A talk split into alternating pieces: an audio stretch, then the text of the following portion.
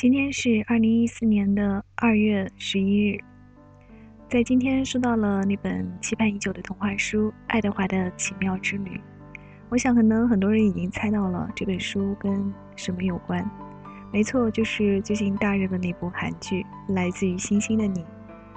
嗯，这部韩剧我个人是非常喜欢前六集的部分。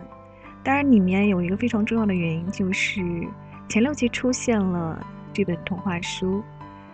呃，我觉得这本童话书可以说是这部剧的一个画龙点睛之处。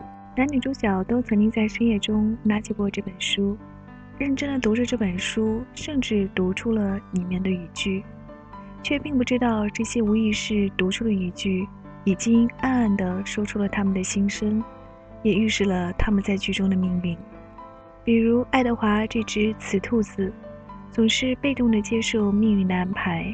就如同在剧中的都敏俊一样，四百年的来和去，其实都由不得自己。呃，关于爱德华的奇妙之旅，嗯，中文译本我看到的国内目前只有新蕾出版社出版的这一本。简单的看了一下它的英文原作，作者的写作风格是非常细腻的。嗯，后来看了这本中文译本，也得到了体现，就是语言非常的浪漫细致。所以我找来了他的中文译本，跟大家一起去分享关于这场爱与流浪的奇妙之旅。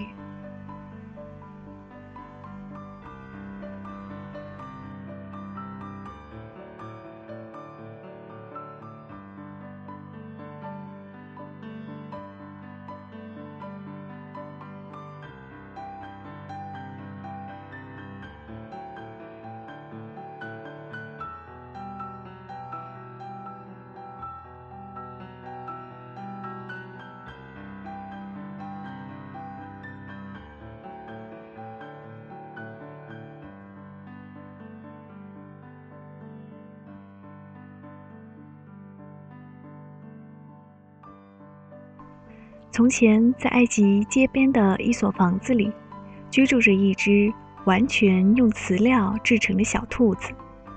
它长着瓷的胳膊、瓷的腿、瓷的爪子和瓷的头、瓷的躯干和瓷的鼻子。它的胳膊和腿完全被金属线连接起来，这样它的瓷胳膊肘和瓷膝盖便可以弯曲，使它可以活动自如。它的耳朵是用真的兔毛做的，在那皮毛的下面是很结实的、可以弯曲的金属线。它可以使那双耳朵摆出反映小兔子情绪的姿势，轻松愉快的、疲倦的和慵懒无聊的。它的尾巴也是用真的兔毛做的，毛茸茸的、软软的，做得很得体。那小兔子的名字叫爱德华。图雷恩，他的个子很高，从他的耳朵顶端到脚尖差不多有三英尺。他的眼睛被涂成蓝色，显得敏锐而机智。总之，爱德华·图利恩是一只自命不凡的小家伙。只有他的胡子使他颇为费解，那胡子又长又优雅，正如他们理所当然的那样。可是他们的材料来源。却谁也说不清楚。爱德华非常强烈的感到，他们不是兔子的胡须。那胡须最初是属于谁的？是哪个令人讨厌的动物的？对这个问题，爱德华无心考虑的太多。他确实也没这么做。他通常不喜欢想那些令人不快的事。爱德华的女主人是个十岁大的黑头发的姑娘，名叫阿比林·图雷恩。他对爱德华的评价很高，几乎就像爱德华对自己的评价一样高。每天早晨，阿贝林为了上学而穿衣打扮的时候，他也会给爱德华穿衣打扮一番。那小雌兔子拥有一个特大的衣柜，里面装着一套套手工制作的丝绸衣服，用最精美的皮子按照它那兔子的脚特别设计和定做的鞋子，一排排的帽子。帽子上面还留有小孔，以便戴在他那对又大又富于表情的耳朵上。每条材质考究的裤子上面都有一个小口袋，用来装爱德华的金怀表。阿布林每天早上都帮他给那怀表上弦。好了，爱德华。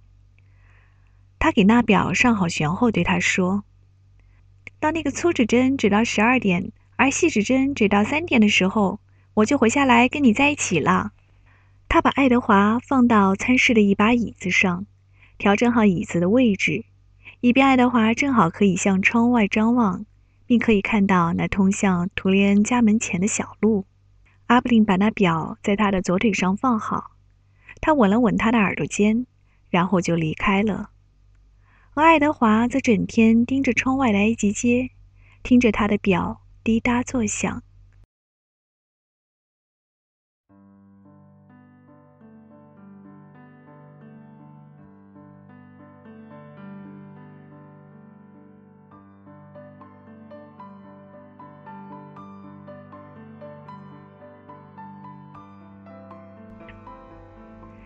在一年所有的季节中，那小兔子偏爱的是冬季，因为在冬季里，太阳早早就落下去了，餐室的窗子都会变暗，爱德华就可以从那玻璃里看到自己的影像。那是怎样一幅影像呀？他的投影是多么的优雅！爱德华对自己的风度翩翩惊讶不已。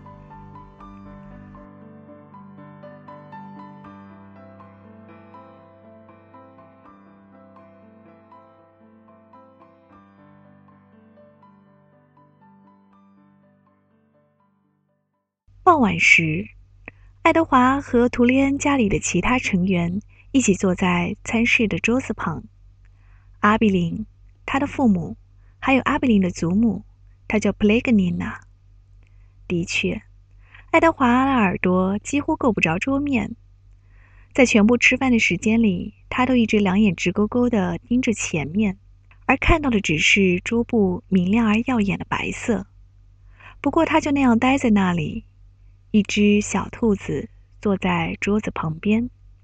让阿比林的父母觉得有趣的是，阿比林认为爱德华是只真兔子，而且他有时会因为害怕爱德华没有听见，要求把一句话或一个故事重讲一遍。爸爸，阿比林会说：“我恐怕爱德华一点都没有听见呢。”于是，阿比林的父亲会把身子转向爱德华。对着他的耳朵慢慢的说，为了那个小兔子，而把刚刚说过的话再重新说一遍。爱德华出于礼貌，只是假装在聆听着。实际上，他对人们所说的话并不十分感兴趣。他对阿比林的父母和他们对他的傲慢态度也并不理会。事实上，所有的成年人都对他很傲慢。只有阿比林的祖母像阿比林那样对他说话，以彼此平等的口吻对他讲话。佩雷格尼娜已经非常老了，她长着一个又大又尖的鼻子，一双黑亮的眼睛像深色的星星一样闪着光。这是佩雷格尼娜负责照料爱德华的生活，这是她让人定做了他，她让人定做了他一套套的丝绸衣服和他的怀表。他的漂亮的靴子和他可以弯曲的耳朵，他精致的皮鞋和他有关节的胳膊和腿，所有的这些都出自他的祖母，法国的一个能工巧匠之手。正是普雷格尼娜在阿布里七岁生日时，把爱德华作为生日礼物送给了他，而且正是普雷格尼娜每天晚上都来安顿阿比林的上床睡觉。也会顺便安顿爱德华上床睡觉。给我们讲故事好吗，普雷格尼娜？阿布林每天都要他的祖母给他讲故事。今晚不讲了，普雷格尼娜说。那什么时候讲呢？阿布林问道。哪天晚上？很快，普雷格尼娜说。很快就会有一个故事了。然后他关掉灯。于是，爱德华和阿布林躺在卧室的黑暗之中。我爱你，爱德华。每天晚上，普雷格尼娜走后，阿布林都会说这句话。他说这句话之后，就等待着，好像等待着爱德华也对他说些什么。爱德华什么也没有说，当然，他什么也没有说的原因，是因为他不会说话。他躺在他紧挨着艾布琳大床的小床上，他的眼凝视着天花板，并倾听着他呼吸的声音。他知道阿布林很快就要睡着了，因为爱德华的眼睛是画上去的，所以他无法闭上它们。他总是醒着的。有时，如果阿布林把他侧身而不是仰面放在他的床上，他就可以从窗帘的缝隙中间望见黑暗的夜空。在晴朗的夜晚，星光灿烂，他们那像从真空里照射出来的光线。让爱德华莫名其妙地感到一种安慰。他常常凝视着星星，直到黑夜最终让位给黎明。